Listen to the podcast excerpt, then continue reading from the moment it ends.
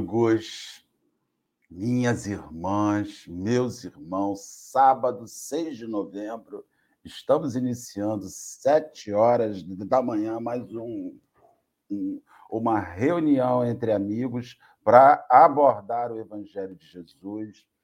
Ontem nós tivemos um dia um, um pouco especial, um dia com a, a, a notícia da morte de uma personalidade.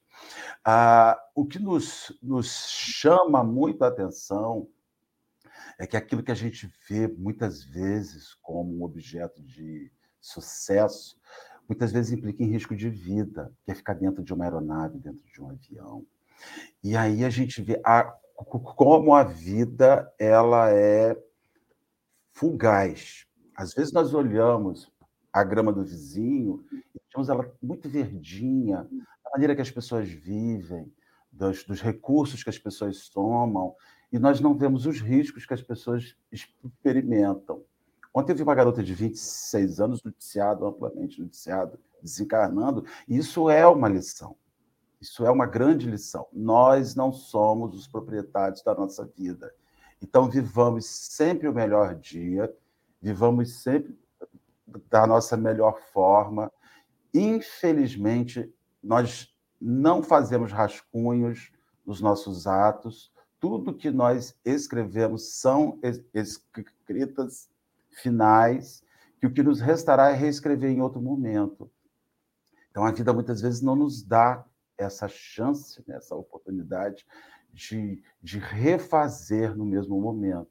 Então, a gente ora lá pela nossa companheira, e muitos companheiros falam assim: ah, mas é, ah, é alguém especial? Não, não é alguém especial. Mas quando essas notícias de pessoas muito reconhecidas, muito conhecidas, surgem, elas geram fluidicamente um, um choque e parece que chega um, uma tristeza generalizada nas pessoas. Então a gente, nós começamos a refletir sobre os nossos entes, que nós estamos distantes, que nós estamos esperando o melhor momento, a melhor hora para procurar, estamos esperando daqui a um ano, quando tivermos mais tempo. Nós não possuímos esse tempo. Então, se quer falar, fale hoje. Se quer procurar, procure hoje. Se quer ir estar e puder estar, vai estar hoje. Nós não temos a gerência da nossa vida física, ela não é nossa, ela é divina e nós simplesmente estamos seguindo esse ciclo existencial. Um bom dia para os nossos companheiros que já estão reunidos aqui nesta, nesta manhã.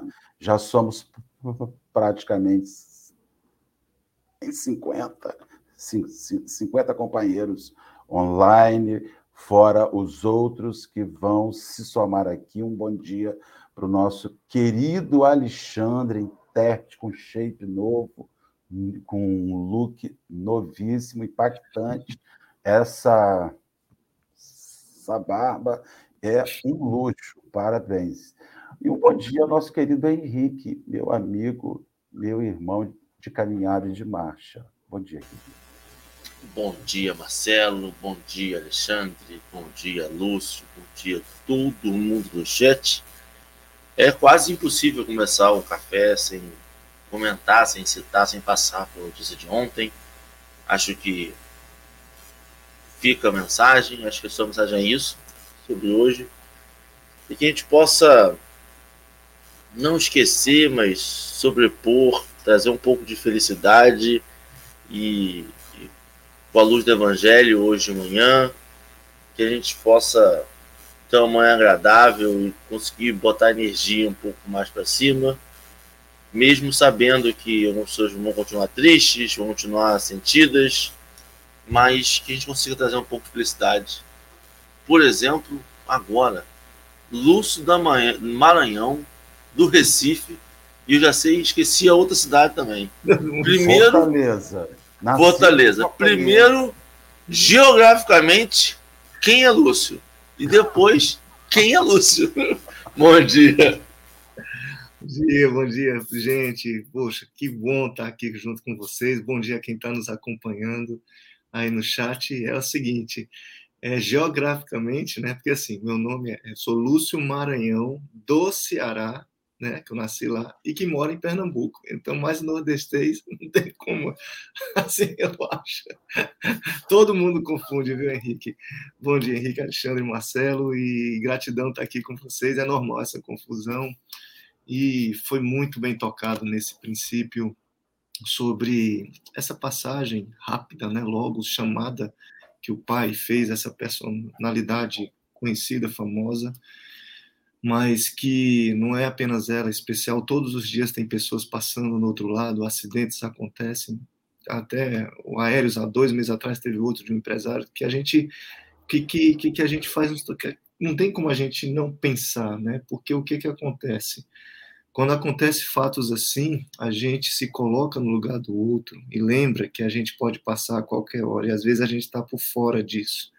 A gente acha que estamos isentos numa bolha, que isso não pode acontecer, e quando acontece, a gente vê, eu estou no mundo, eu estou no mundo de provas e expiações. Né? E o Marcelo falou muito bem, qualquer hora a gente pode receber o convite de chamado pelo Pai. Não tem como fazer, bater pé, fazer bico, se vem a gente passa. E foi muito feliz essa introdução de a gente tentar fazer o nosso melhor agora. Uma pergunta que eu sempre faço até para mim, eu tremo todo dia quando eu, quando eu faço comigo é: será que eu estou pronto para partir agora? Né? Então a gente vê como o segundo é importante, o minuto é importante, e como é importante a gente ver como perde-se tempo às vezes, com tantas bobagens, orgulhos, que eu também tenho os meus, né, que fala, meu Deus do céu, é uma mágoa, é uma ofensa que ficou, e, e a gente possa aproveitar da melhor forma a nossa vida. Que, não, que a gente emita agora, nesse princípio, nossos todos bons sentimentos a Marília Mendonça, a seus familiares, aos pilotos, a todos que estavam ali, e como qualquer um que desencarne também, que seja chegada a hora da passagem, mas que a vida continua. A vida continua. Nosso Pai é um Pai de amor, sim. Vamos mergulhar no Evangelho, né? O café. Vamos, se Deus quiser. Nós vamos orar, agradecendo vamos. a Jesus esse momento. Vamos fará a prece de encerramento. Nós faremos a prece inicial, agradecendo a Jesus esta manhã em que nós despertamos. Senhor, nós, a gente que se acha em experiência nesse mundo físico, fazendo os nossos ajustes, fazendo os nossos reajustes, algumas vezes somando equívocos. Nós queremos te pedir que nos guarde, que nos abençoe na manhã de hoje. Nós falamos, Senhor, em particular sobre uma pessoa que desencarnou, mas certamente no chat nesse momento há um conjunto de companheiros em luto, em luto por diversos motivos por acidentes, por, por enfermidades, por idade, por velhice, por exaustão, por um físico que se exaure.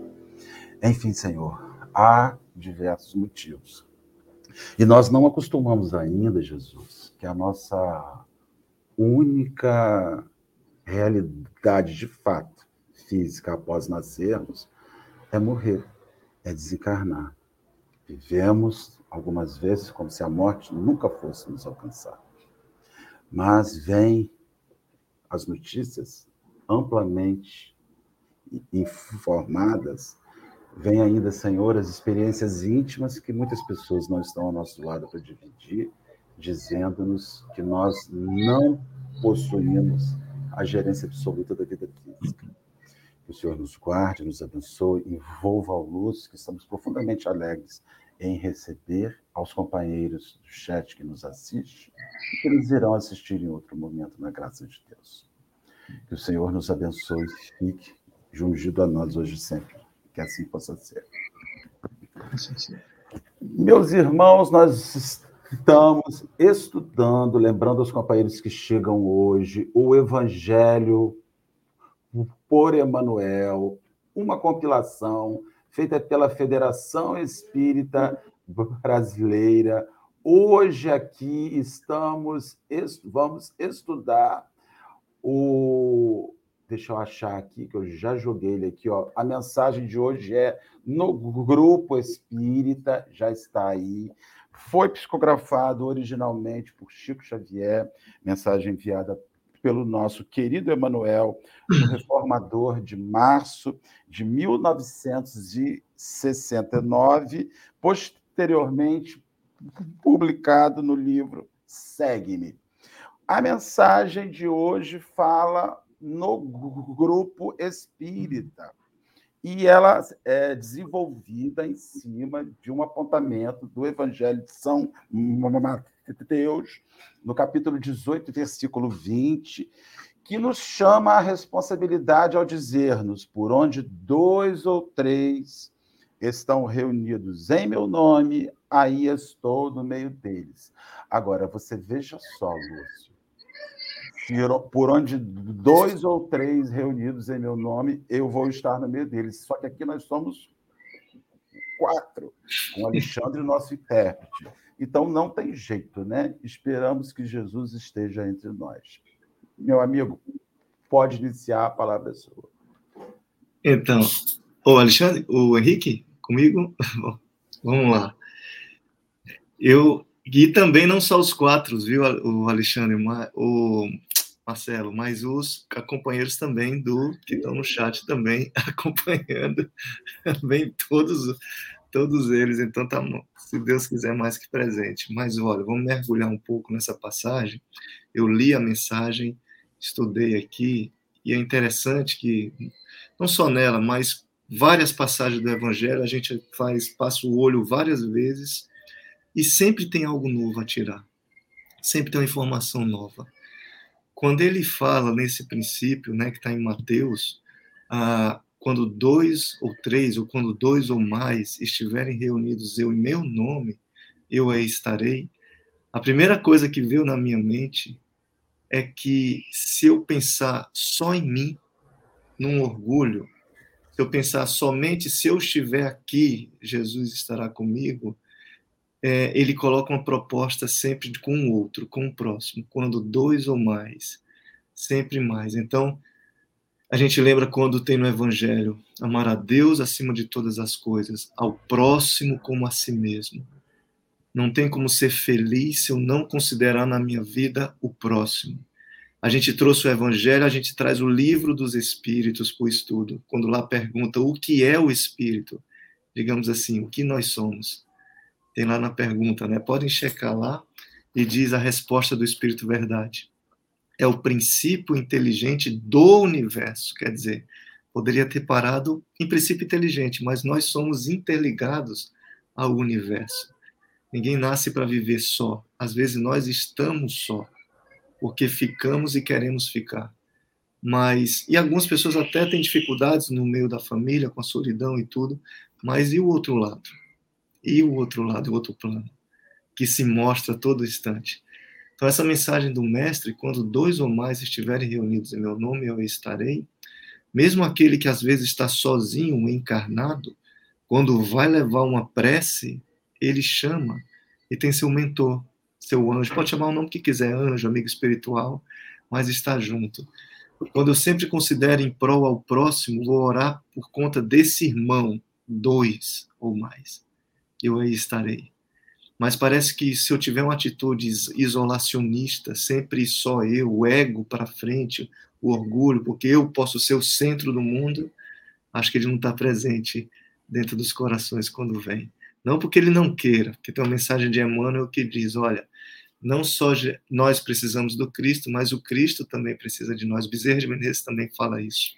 Mas a, com, quando eu me coloco, às vezes, numa condição somente eu, acho que não é o, o coração perfeito para poder se apresentar. E quando ele fala dois ou mais estiverem, considere o próximo o outro. Acho que para introduzir nessa reflexão breve dessa passagem, deixo aí para o Henrique e para o Marcelo também. Quem quiser nos acompanhar. O, o, o, o Lúcio, eu acho bastante essa parte inicial, porque a uhum. gente estava tava conversando essa semana sobre o, o, o sacerdócio, né? o quanto a uhum. gente individualiza responsabilidades. Então, eu pego um, uma pessoa e coloco sobre ela a responsabilidade de um grupo. Né? E aí o Cristo vem dizer que não é um eleito que vai chamar a sua presença. São pessoas que se reúnam sobre o mesmo ideal que ele nos propõe. E aí está também os anônimos, tantos anônimos reunidos no mesmo ideal. A pandemia nos fez enxergar isso. Quantos anônimos, quantas pessoas escondidas, quantas pessoas ocultas foram aqueles que mais se reuniram para socorrer e atender. Né? E, e, e o Cristo ali presente. Né? A gente ainda é. veste a questão do local, do templo, daquela parede de cimento. E, na verdade, não é isso. O que dá forma à parede são as pessoas que estão ali dentro, reunidas no mesmo ideal. Nós podemos ter uma parede de templo extremamente bem edificada, hum. mas se os ideais ali de dentro de cada companheiro que está diverge, ela só é uma parede, ela não, ela não é um templo, ela não é um, um ideal, e a gente vai vendo as lutas, né? Muito grande. Exato. Muito importante esse ponto, viu, Marcelo? É, o que acontece é o seguinte, gente. A gente veio de encarnações e encarnações em templos. É acostumado com hierarquias e coloca às vezes deposita tudo naquele aquele do centro ou da igreja ou do templo o centro espírita é o salvador que vem quando na verdade você citou muito bem sobre a pandemia os anônimos que fizeram a diferença e fazem não só de enfermeiros médicos a minha área nessa encarnação é médica né? que tem mas também como outros que vão consolam ouvem levam a palavra e cada um tem sua missão isso quem diz não sou eu Está no livro dos Espíritos. Acredite, cada um que nos escuta, você tem talentos dentro. Você tem uma missão também. Basta, falta a gente descobrir. É interessante que nessa resposta do livro dos Espíritos diz: olha, tem muito valor, tanto valor uma missão de algum missionário grande, como diz lá, como qualquer um de uma função mais simples, mas é a sua missão que tem.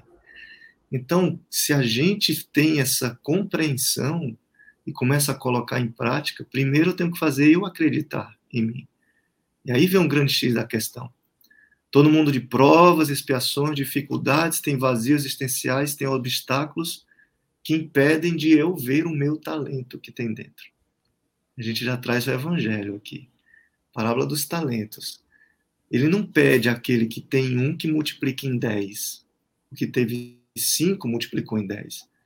Tive dois multiplicou em quatro. Cada um tem sua capacidade de doar, mas ele pede que se doe. Veja a mensagem né, do início: dois ou mais, olhar o próximo. Pede que doe os seus talentos. Mas aí eu convido a cada um que está nos acompanhando: o que que tá, qual o obstáculo que está fazendo para eu não multiplicar-me? No sentido dos meus talentos de com relação ao próximo, seja o que for tiremos da personalidade, da persona, dentro das hierarquias das casas materiais, e saiamos dos templos, porque é fora dele que principalmente precisa. Não que não falte dentro do templo. É ótimo, ele é nossa casa, é nosso templo, a gente ora, a gente atende, a gente acolhe, né? a gente medita, mas Jesus, ele atuava dentro das sinagogas, tem passagens, mas principalmente fora dos templos, ali no Lago Genezaré, no Monte Tabor, sermão na natureza, saiu dos muros realmente os seus, seus sermões, entendeu? As suas orientações. Então que a gente saia, porque é muito pouco ficar. Às vezes eu vou para a casa espírita, passo uma hora, eu vou duas vezes na semana, duas horas na semana. Será que é muito? E fora dela? Aí é realmente o grande desafio.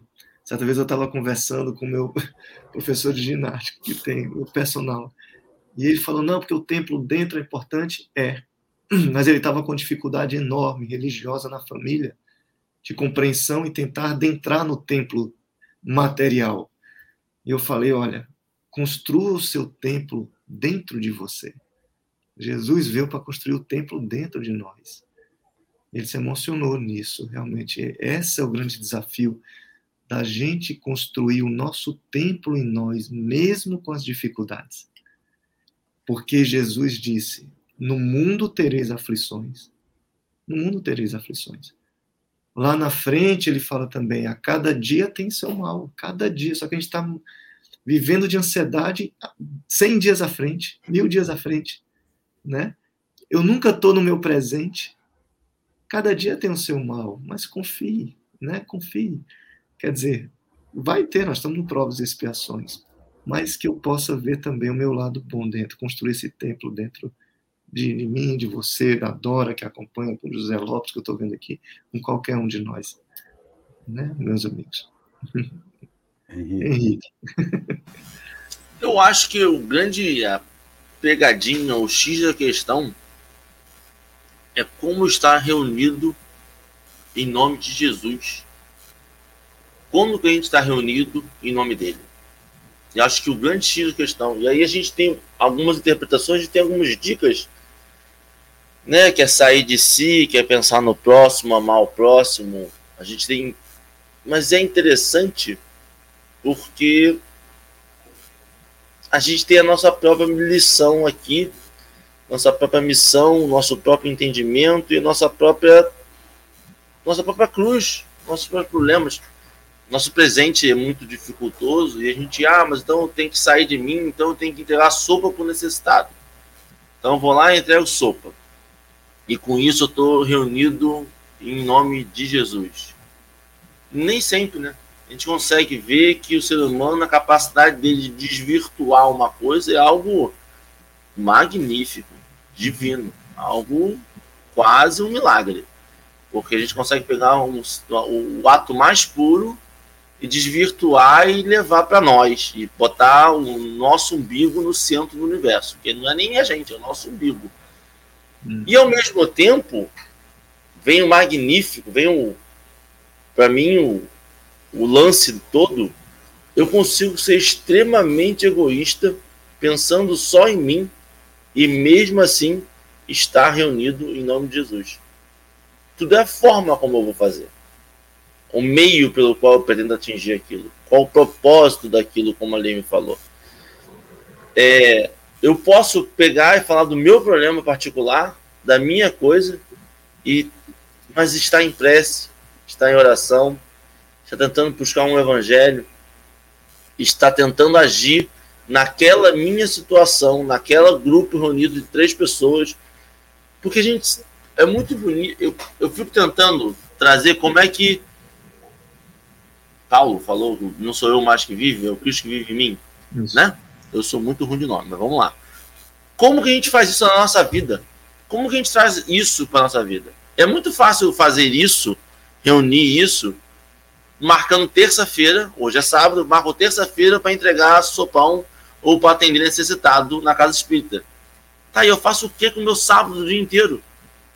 Eu marquei, eu vou estar reunido terça-feira. E meu sábado? Meu sábado está tranquilo. Meu sábado eu posso ir para um churrasco e estar reunido com o espírito das trevas. Ou, ou, ou ir falar mal do meu vizinho. Ou ir para uma discussão. Ou ir brigar. Ou fazer um mal para alguém. Porque terça-feira eu vou estar reunido em nome dele. Eu preciso fazer alguma coisa para o meu café da manhã. Na briga de come, para de brincar, tá derrubando no chão. Eu preciso transformar o meu café da manhã em algo reunido em nome dele.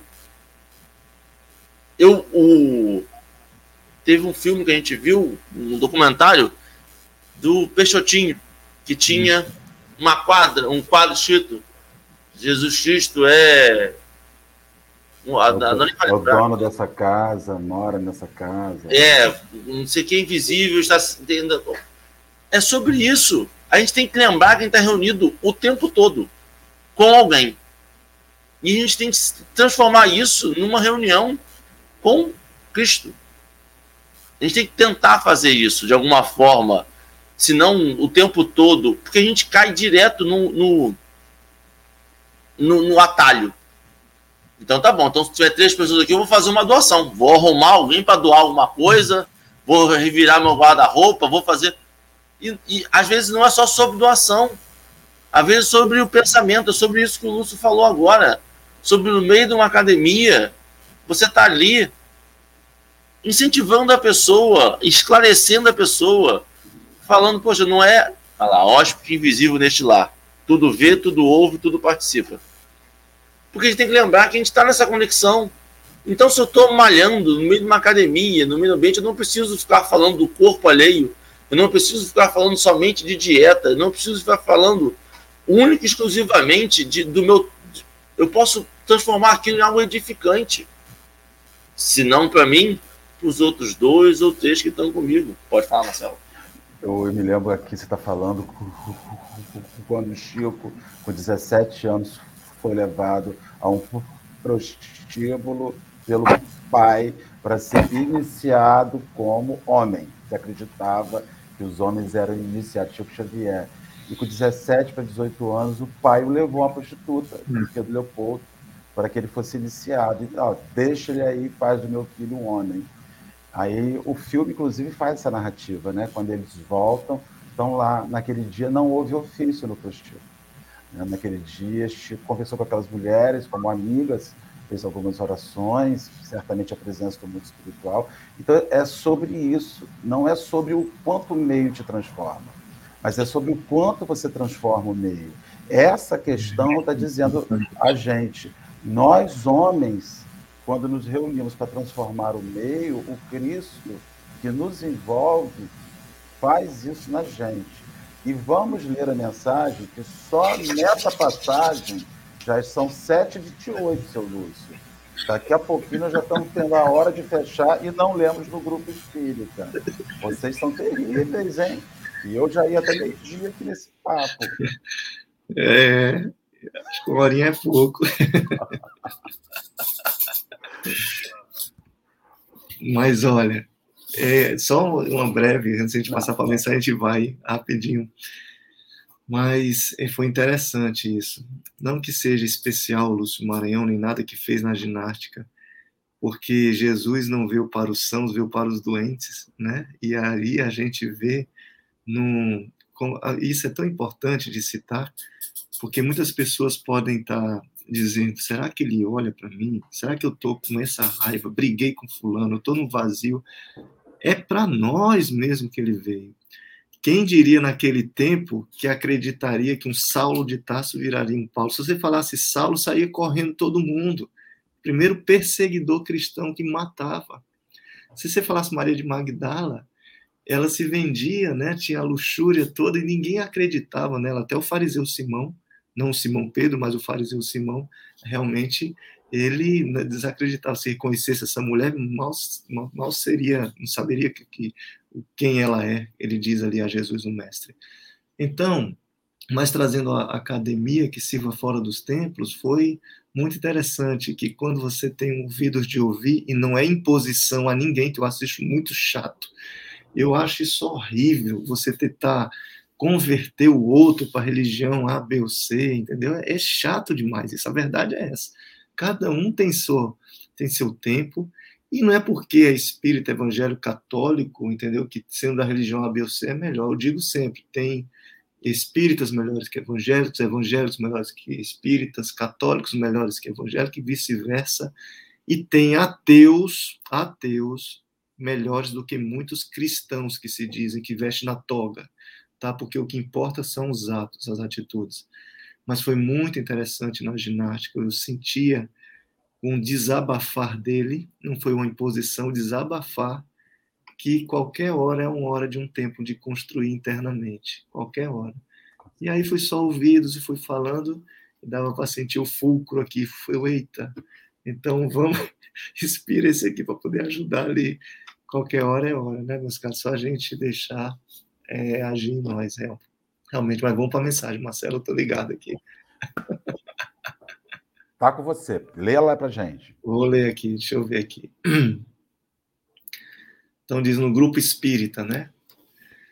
Compreendendo-se que cada obreiro da seara espírita cristã se incumbe de tarefa específica, é forçoso indagar de quando em quando a nós mesmos o que somos no grupo de trabalho a que pertencemos uma, uma, uma chave de solução nos obstáculos ou um elemento que os agrava? Um companheiro assíduo às lições ou um assistente que, por desfatio, aparece de vez em vez? Vamos comentar essa, essa primeira parte aqui, né? Eu acho que ele começa a lançar várias perguntas, mas ele fala sobre no grupo espírita, né? Que cada obreiro da seara espírita se incumbe da tarefa específica é forçoso indagar que, quando em quando, a nós mesmos, o que somos no grupo de trabalho a que pertençamos. Gente, é muito importante a gente ser união. Eu já quero logo começar com isso, união. Ah, existem dificuldades, aí vamos tocar num, num ponto nevrálgico de dor. Às vezes existem dificuldades em casas espíritas, orgulhos dentro, dissensões, né? Não só na casa espírita, mas em qualquer templo.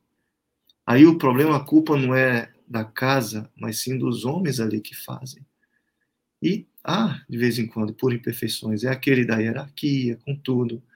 É um que eu já, eu já sofri em algum encanto por estar começando um trabalho simples, mas de pessoas, não, mas ele, entendeu, está querendo trabalho com Jesus de divulgação, se mostrar.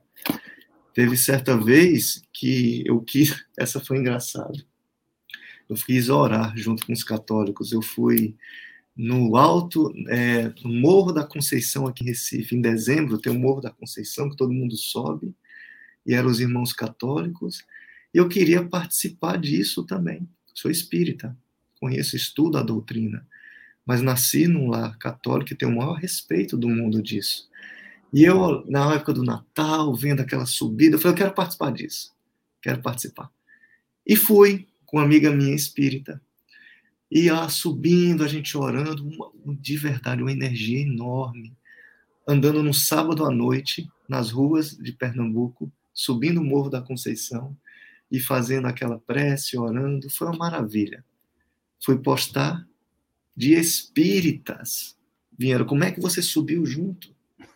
Eu falei, poxa, eu lembro de Haroldo falando que ele quis, foi lá para Israel, quis vestir realmente uma vestimenta para sentir a sensação dos judeus. E logo, não, mas não pode. Gente, o que vale são as obras. Então, veio logo, fui postar, falei, mas como é que pode você não é? Que seja, então, um bom católico. Então, não vamos entrar nessa viés de intolerância de qualquer coisa. Então, é preciso tocar em pontos importantes.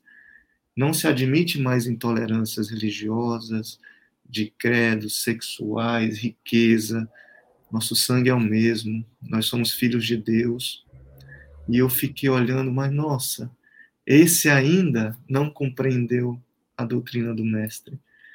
Que eu, todos nós somos, o sol é o mesmo para todos. Eu sou espírita, mas nem por isso não vou deixar de andar com irmãos de outros credos, né?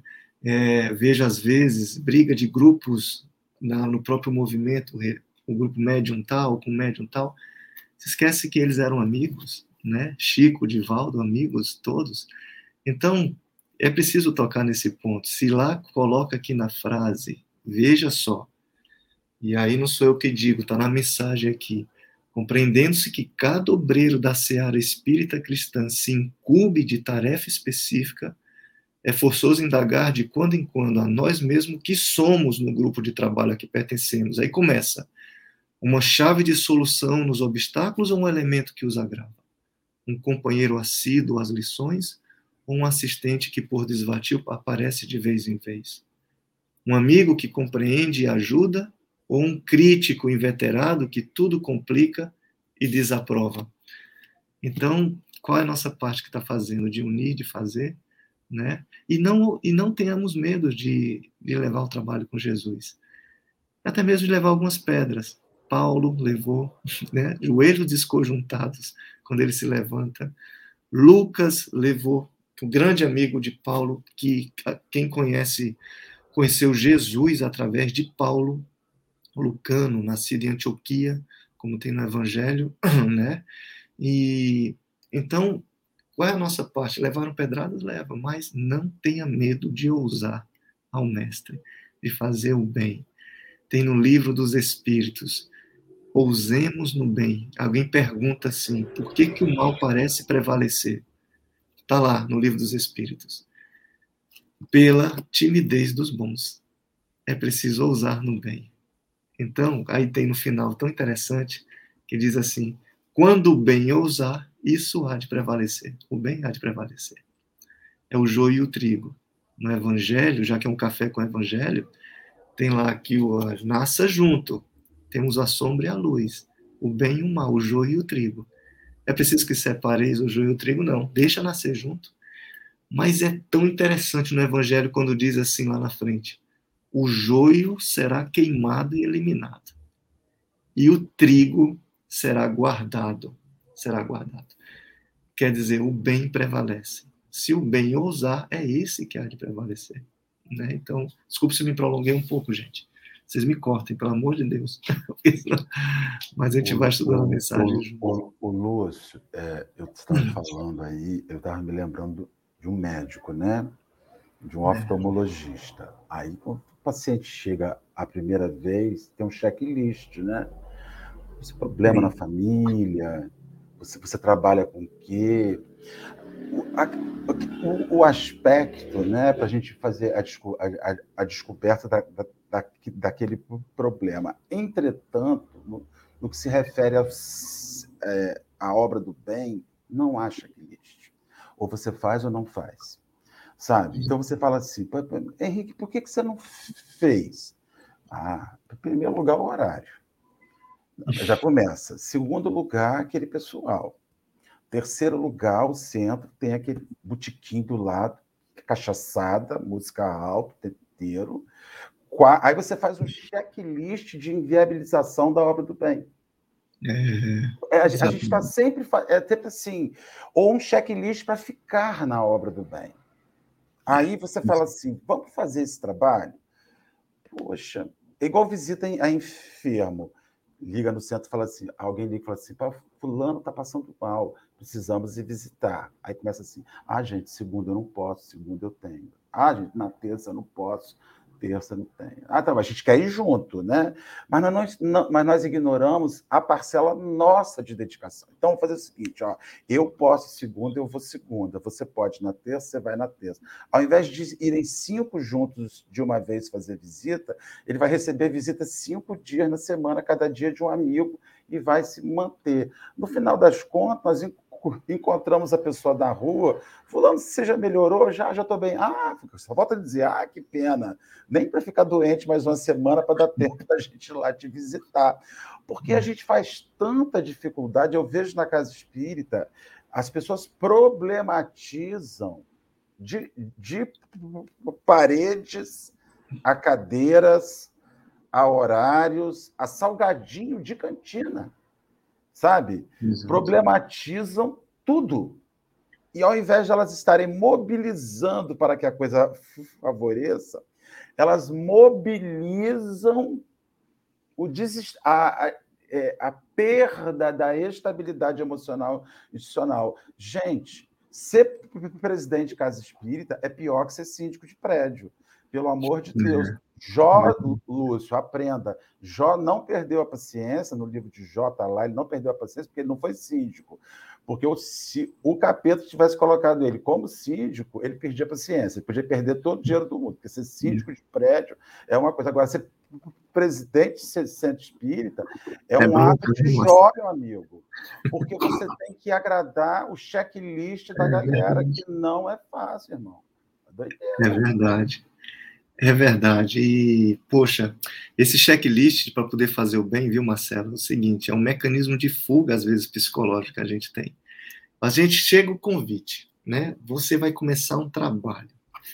Agora, ou você vai distribuir mensagem na rua, ou você vai limpar a cozinha do centro, cortar cebola, ou fazer, como no meu foi na área em 2008, quando chegou o primeiro convite para a tribuna. Tremi todinho, passei três noites sem dormir. Entendeu? O palestrante ia faltar no domingo, foi numa quinta, recebi o convite do presidente aqui, o professor Humberto da casa, tremi todinho, decorei a passagem, porque eu não aprendi, eu decorei para falar. Três noites. Aí comecei no meu mecanismo de fuga ao bem. Não, isso eu não posso, eu não sou capaz, eu acho que é demais para mim, né? Como é que eu vou fazer na minha área? Eu tenho muita coisa na área médica, não vai dar tempo de estudar A, a, a mensagem chegou, é o tempo de renúncia. E aí, ah, como chegou na hora do passo, você falou, acho que o Henrique falou do churrasco no sábado e tal. Eu tinha ali, né, posto com os amigos e tudo, mas agora no passo é um trabalho. Tem que se preparar realmente com isso, com tudo, né? E os mecanismos começaram, as frases feitas. A gente nunca se acha que está pronto. Aí aconteceu o seguinte: eu fui no domingo na primeira palestra, em 2008. Aí o professor Humberto chegou para mim e disse: Olha, vendo eu tremendo, suando, né? Deus, ele falou, a frase que ele falou antes de subir no canto: Filho, Deus não escolhe os capacitados, ele capacita os escolhidos. Nunca esqueci dessa frase. Então, às vezes a gente acha que agora eu estou pronto, e nunca está pronto, né? A gente acha que não está, mas eles do outro lado sabem que a gente já pode se capacitar. Então, não é estar tá 100% pronto para poder começar o trabalho, mas é através do trabalho que a gente vai se capacitando, que a gente vai se transformando. É preciso renunciar a si mesmo, não anular a si mesmo. Já que é o café com o evangelho, de novo a nova passagem do evangelho, que quando diz, olha, por isso que seguir Jesus não é fácil, não é fácil. Ir para o templo é fácil, ir para o templo de corpo, né? não de alma, às vezes, que a gente está dentro do templo e pode estar tá com a cabeça lá longe, o coração lá longe, então querendo pegar o irmão, pensando mal do outro. Você só está de corpo presente no templo. Mas ir de corpo presente é fácil. Abrir uma Bíblia na sala e deixar o vento escolher a passagem é fácil. Não, é não já estou aqui. A Bíblia está passando, é o vento que escolhe. Nem olha a pessoa, nem estuda, nem nada. Mas está protegida o meu lar por conta disso. Mas seguir Jesus não é fácil. Vamos realmente aprofundar quando ele diz assim: Quer seguir-me? Renuncie a si mesmo. Tome sua cruz e siga-me. E se a gente mergulhar nessa passagem, renunciar a si, por isso que eu disse, não é anular si. Muitos estão se anulando. Mas renunciar a si é fazer escolhas. É dizer, agora eu estou tendo uma compreensão do Evangelho. Agora eu estou tendo uma compreensão da doutrina. Nenhuma informação está chegando à toa a nós. Hoje, sete, oito horas da manhã, com relação ao contato com a doutrina espírita. Eu posso fazer minhas escolhas, renunciar e dizer: eu não quero mais isso. Eu vou para outro caminho. Começa um grande desafio. Continua ele ainda. Não é só, não é anular-se, é renunciar. Mas aceite a sua cruz. Aceite. Tome sua cruz. Ele diz: tome sua cruz. Só que o que, que alguns fazem, Marcelo? Pega a cruz, não quer aceitar e joga a cruz no ombro do outro. Só que o outro já tem a sua cruz. Já tem seus problemas. O outro já tem o seu peso, né? Então a gente tome a sua cruz é aceitar, aceitar e dizer qual tipo de mazela eu tenho. Pode, pode ser as dificuldades que eu provoco, ou pode ser dificuldades que vêm de fora. Que às vezes eu estou de boa, estou aqui em casa, sentado, estou estudando o evangelho, e de repente aparece uma dificuldade de doença fora, na família que bate alguém. Ninguém sabe o processo de provas e expiações, mas tomar é aceitar, não é revoltar-se é, olha, eu aceito. Completa confiança em Jesus, Filho de Deus, porque ele chamava Deus de Abba, Pai. Renunciar a si mesmo, tomar a cruz, aceitar, confiar, tentar levar. E veja que na passagem do Gólgota, ele não retrocede nem um passo atrás, ele vai à frente com a cruz. É o exemplo do evangelho para a gente. Toma a cruz e vai à frente. No caminho vai ter ajuda, um sirineu que pode aparecer e ajudar. No nosso caminho, meus caros, nós temos ajuda de muitos que batem a nossa porta, não precisa ser a porta material, bate a nossa porta do espírito, dizendo: Lúcio, acorda para isso. Né, Lúcio, estuda aqui, vê uma mensagem que chega, reflita sobre isso. A cruz está pesada. Eu, a gente tem que ser sincero no estudo, né, Marcelo, Henrique, Alexandre. Uma vez eu estava com a cruz bem pesada, de fora a dificuldade que veio, e eu falei, agora eu vou me revoltar. Não, não aceito isso. Eu falei, meu Deus, olha só. Aí veio o pensamento. Filho, não mostre você, mostre Jesus essa situação. Quando fala filho no ouvido, eu já sei quem. É um amigo, do outro lado, eu não sou médio ostensivo nem nada, mas viu intuitivamente. Tome a cruz, mas não mostre seu lado impulsivo, mostre Jesus, pelo menos dessa vez, e assim o fiz.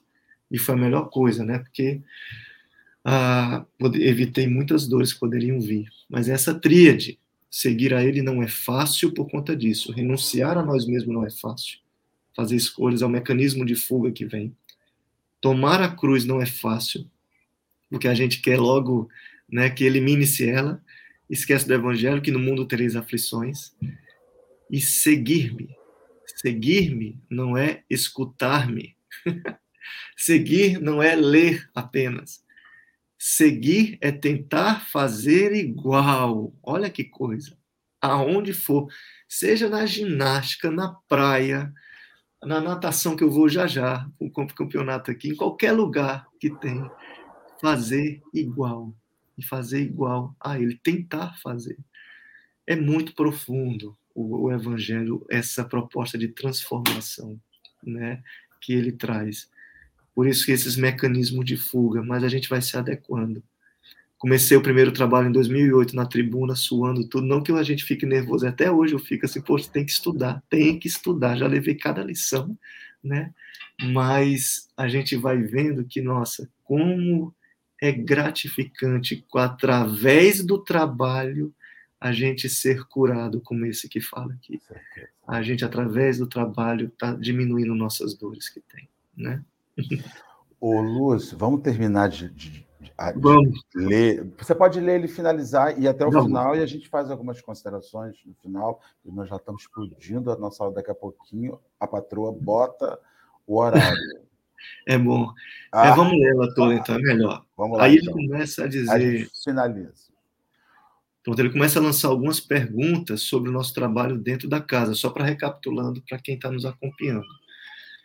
É, seremos o quê? Um amigo que compreende e ajuda, um crítico inveterado que tudo complica ou desaprova? Um bálsamo que restaura ou um cáustico que envenena? Um enfermeiro consagrado ao bem da comunidade ou um doente que deva ser tolerado e tratado pelos demais? Um manancial de auxílio ou um cerro, um cerro deserto sem benefícios para ninguém?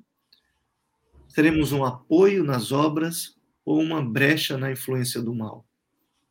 Uma planta frutífera ou um parasita destruidor? Um esteio da paz ou um veículo de discórdia?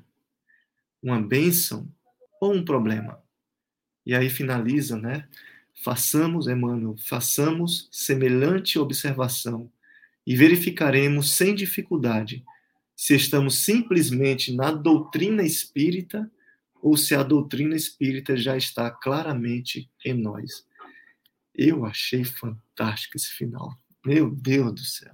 É mano, né? É mano, é mano, é mano, né, Henrique? Oxe, meu oxe daqui. tá sem a voz, tá sem a voz. Ligar o microfone. Não, a gente tenta fazer o, o fechamento dele é um, um negócio maravilhoso. Eu, eu, eu, um dia vou, vou saber ler Emmanuel direito. Escrever está longe ainda. Mas eu vou, vou, vou já vou partir para minhas considerações finais. Já são 7h50, daqui a pouco Dória brota aí com o reloginho. E eu vou partir para considerações finais, porque você, Lúcio e Marcelo falaram maravilhosamente bem perfeitamente.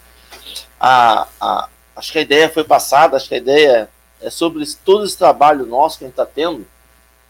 Mas eu acho interessante que todo esse trabalho que o Lúcio falou, que são três trabalhos, que a gente tem algumas coisas para desenvolver ainda, que a gente tem que levar nossa cruz, que a gente tem que.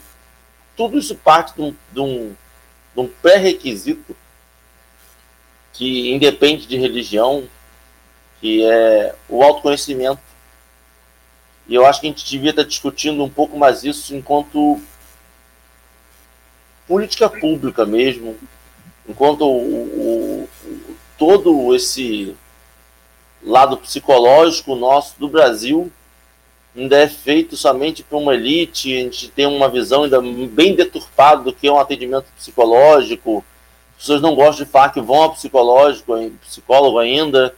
As pessoas. Psiquiatra, então, é maluco. Né? A gente tem essa visão geral, uma visão bem, bem, bem estranha, controversa, de uma coisa que faz tão bem, independente da religião, independente do que é, que é você se conhecer, que é você permitir saber qual o tamanho da sua cruz, qual o tamanho do seu, da sua sombra, o que, que você é capaz de fazer. Porque eu estava pensando enquanto vocês estavam falando, que a gente tem que carregar a nossa cruz. Aí, muito momento, desse momento que a gente está lá carregando nossa cruz, a gente encontra um companheiro do lado, que a gente fala assim, pô, fulano viu que eu tô, viu que eu tô carregando minha cruz num peso danado, veio e botou mais 10 quilos em cima. Que absurdo. E a gente acha que está botando uma cruz maior, botando mais peso. Quando na verdade ele está apenas mostrando o tamanho da nossa cruz. A gente não tinha dado noção ainda. É. A gente não sabia ainda. Então esse, esse, esse autoconhecimento é um pré-requisito para tudo isso que a gente está fazendo. E às vezes é importante porque a gente tem algumas dogmas, tipo assim, espírita não sente raiva. Espírita não sente ciúme. Espírita não pode sentir. Não pode. E aí você, no primeiro momento, você tem aquele sentimento, você fala assim, não posso sentir. Ignora ele. E aí você bota num cantinho no pensamento aquele, aquele sentimento, aquele pensamento, você não sabe o que, que ele poderia gerar. A gente não conhece ele. Estou dizendo para a gente se aprofundar e deixar criar raízes na gente, mas talvez perceber o que, que aquilo ali vai estar tá gerando. Se eu não vou, eu não posso falar que eu tenho ciúme, mas eu posso negar a tarefa com o próximo. Eu não gosto dele com fulano, não vou aceitar que vou dividir o grupo. Então, se aceitar, se permitir, reconhecer, é um pré-requisito para todas as etapas da nossa vida. E aí, fechando, avançando um pouco no tempo e voltando um pouco no, no início da nossa nosso café de hoje, eu fico pensando, Lúcio, você foi chamado em 2008, suou feito um, um, um cão, nervoso para uma palestra, né? Foi. E a gente tem um chamamento que é certo, que é final, que a gente vai passar, que é e aí, o que você aprendeu nessa lição? Que é a reencarnação, que é a morte, que é sair desse plano. E a gente vai ter um chamamento, a gente não vai ter marcado para quinta-feira. Eu, pelo menos, tenho certeza que eu não sou médio de nada, eu não vou sonhar, não vou ter nada. Eu vou dormir igual um passarinho e do nada, atravessando uma rua, eu vou desencarnar e vão me perguntar, e aí, você fez o que da encarnação? E a gente, quando a gente tem essa noção do, do, do futuro, quando a gente marca uma palestra para frente, quando a gente marca um estudo para frente, a gente percebe o quanto a gente precisa estudar ainda. Uhum. E já está marcada um, um grande palestra no final que a gente vai decidir sobre a nossa encarnação no final. Quando a gente morrer, a gente vai olhar para trás e falar assim: rapaz, eu fiz o quê? Eu aprendi o quê? Eu plantei o quê? Ah, o chamamento ontem foi com uma menina de 26 anos. Eu tenho 36. Se eu for amanhã, eu vou fazer o quê? Então, vamos estudar, vamos plantar, vamos nos conhecer que mesmo que seja para a gente descobrir o quanto de sombra a gente tem, já é um passo em direção à luz. Já é um passo. É melhor eu dar um passo firme do que um passo na areia movediça. Não adianta eu ir lá entregar 650 milhões de cesta básica e contar moeda dentro do carro e, e negar e fechar o vidro. Não adianta, não é sobre ação, é sobre nosso sentimento. Então é mais fácil eu entregar a moeda no carro e olhar para aquele sentimento, aquela pessoa, um morador de rua, em situação de rua, e continuar ali e, e, e, me conectar com aquela pessoa, do que simplesmente dedicar 10% do que eu ganho. É, permitir que até mesmo o que eu ganho tá bom, é isso que eu quero dar, não quero me preocupar com essas pessoas. Se permitir pensar assim, já é um reconhecimento da coisa. É, vamos trabalhar e muito obrigado pelo café de hoje, foi maravilhoso. E essas foram minhas considerações. Deixa eu fazer minhas aqui, que depois a gente deixa com o Lúcio.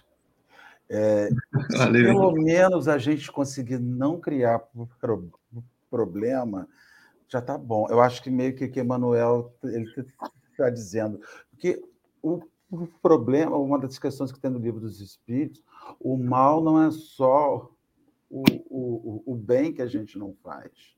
Não, não é só o mal que a gente faz, é o bem que nós também não fazemos. Então, assim, a gente está muito chato, muito cri-cri, muito criador de problema, muito criador de problema. Então, se você não pode ajudar a mudar o mundo para melhor, pelo menos não deixe ele pior, porque não só a gente não torna ele melhor, como a gente acaba sendo um agente problematizante. Aqui ele fala especificamente na casa espírita, mas a gente é um agente problematizante em tudo quanto é lugar. Né? A gente vê cenas de pessoas que, que agridem, que batem, porque não sabem esperar, porque querem ser atendidos na hora, porque querem que as suas respostas venham. Então, eu não sei, eu acho que isso foi a grande chamada, né? Porque assim como quando três, como quando estivemos ali é, reunidos em nome de Jesus, ali ele vai estar. Quando nós estivermos reunidos em nome da perturbação, a perturbação também vai estar, né?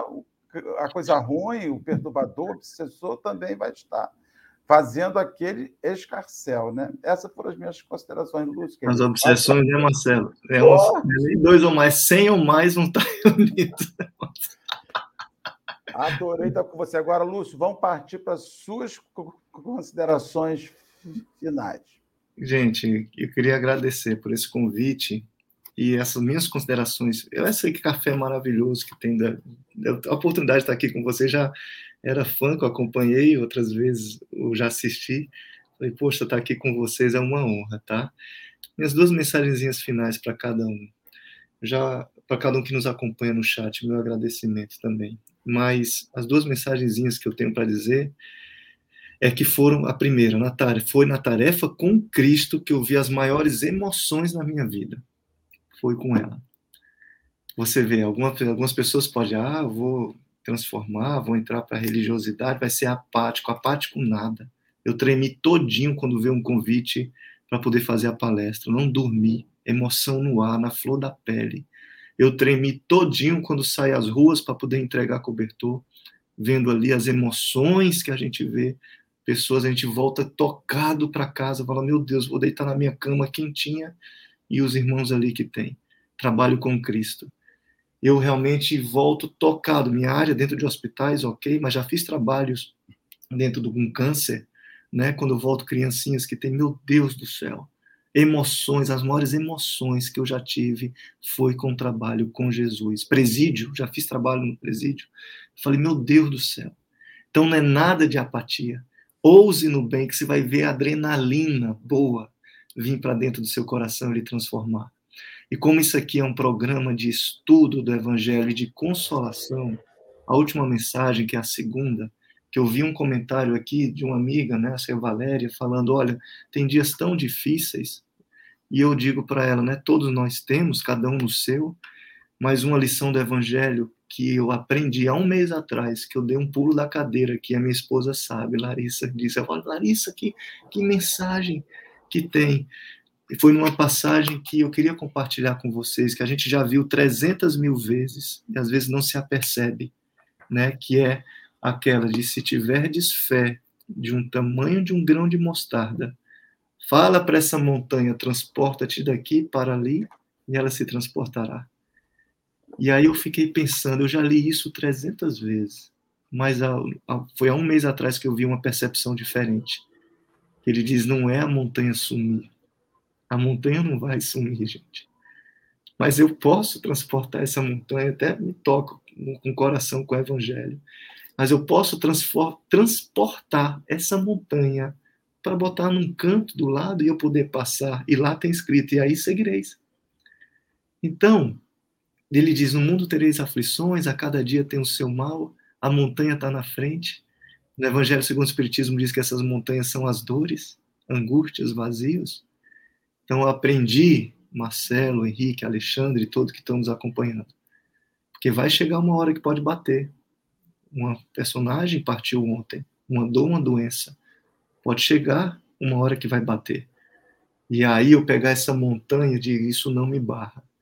Eu vou pegar, para quem está nos escutando, essa dor que você está sentindo agora, o vazio, a problemática, diminua ela em você mesmo e coloque ela de lado. Esse é o sentido do evangelho de transportar a montanha. Eu vou pegar isso e colocar agora do meu lado aqui. Não vai sumir, essa dor vai estar, tá, mas eu vou deixar eu eu passar agora à frente. É uma grande mensagem de Jesus, do evangelho para nós. Minha gratidão, consegui resumir aqui, é uma hora em ponto que eu vi aqui. E um beijo no coração para vocês, tá certo? Uma honra estar tá aqui, uma alegria nesse Fala, café nutrindo a alma. Instagram. Sim, do Instagram, eu, eu convido a todos a estar aqui. Vamos divulgar o bem. É o arroba Evangelho para a Alma, tem um canal no Instagram e um canal no YouTube que tem palestras, divulgação do Evangelho, tem um estudo. Queria aproveitar um convite aqui também, que a gente faz um estudo das questões do Livro dos Espíritos, questões por questões, tá certo? Nas quartas-feiras, às 21 horas, no Evangelho para a Alma. Estão todos convidados lá a entrar e poder a gente todos juntos estudarmos, tá bom, gente? Então, fica a minha gratidão e meu convite a vocês. um grande abraço. Vamos fazer a prece com você agora para encerrar esse momento lindo que nós tivemos aqui. Vai embora ainda não. Não vai nadar ainda não. É, vai ter, vai ter um torneio aqui. Ave Maria, torturar o corpo já já, né? tem tortura da alma, tem tortura do corpo também. Mas vamos, é, é bom, mas faz bem. Então, gente, vamos, é, vamos unir nosso pensamento. Terceiro momento final né, de trabalho, a prece. E queria aproveitar e juntar os pensamentos de todos agora e elevarmos juntos, Senhor Jesus, Divino Amigo, Gratidão, Senhor, por esse café que nutre a alma. Gratidão por essa hora de estudarmos a Ti. Gratidão por cada um de nós estarmos sentindo a Tua presença e possa sentir agora, Senhor. Porque tem muito mais do que dois reunidos em Teu nome. Cada vez mais necessário o Evangelho. Cada vez mais grato estamos pela amplitude da compreensão da realidade espírita, realidade do espírito também, que possamos fazer a nossa parte, Senhor. Que possamos, como disse Marcelo, ajudar, não sermos problema, sermos solução. Que possamos, Senhor, aliviar as cruzes de muitos irmãos, porque já temos a nossa, e a beleza do Evangelho, Mestre, é saber que aliviando a dor do outro, eu estou aliviando a minha também. Eu consigo aliviar esse peso da cruz. Que a confiança em Ti, Senhor Jesus, não diminua nunca em nossos corações. Tudo é passageiro, toda dor é passageira.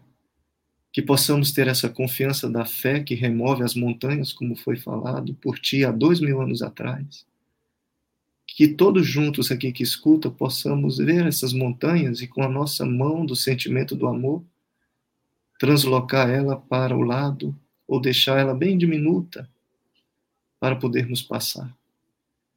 É muito rico o teu evangelho, Senhor. Obrigado por pensar em nós.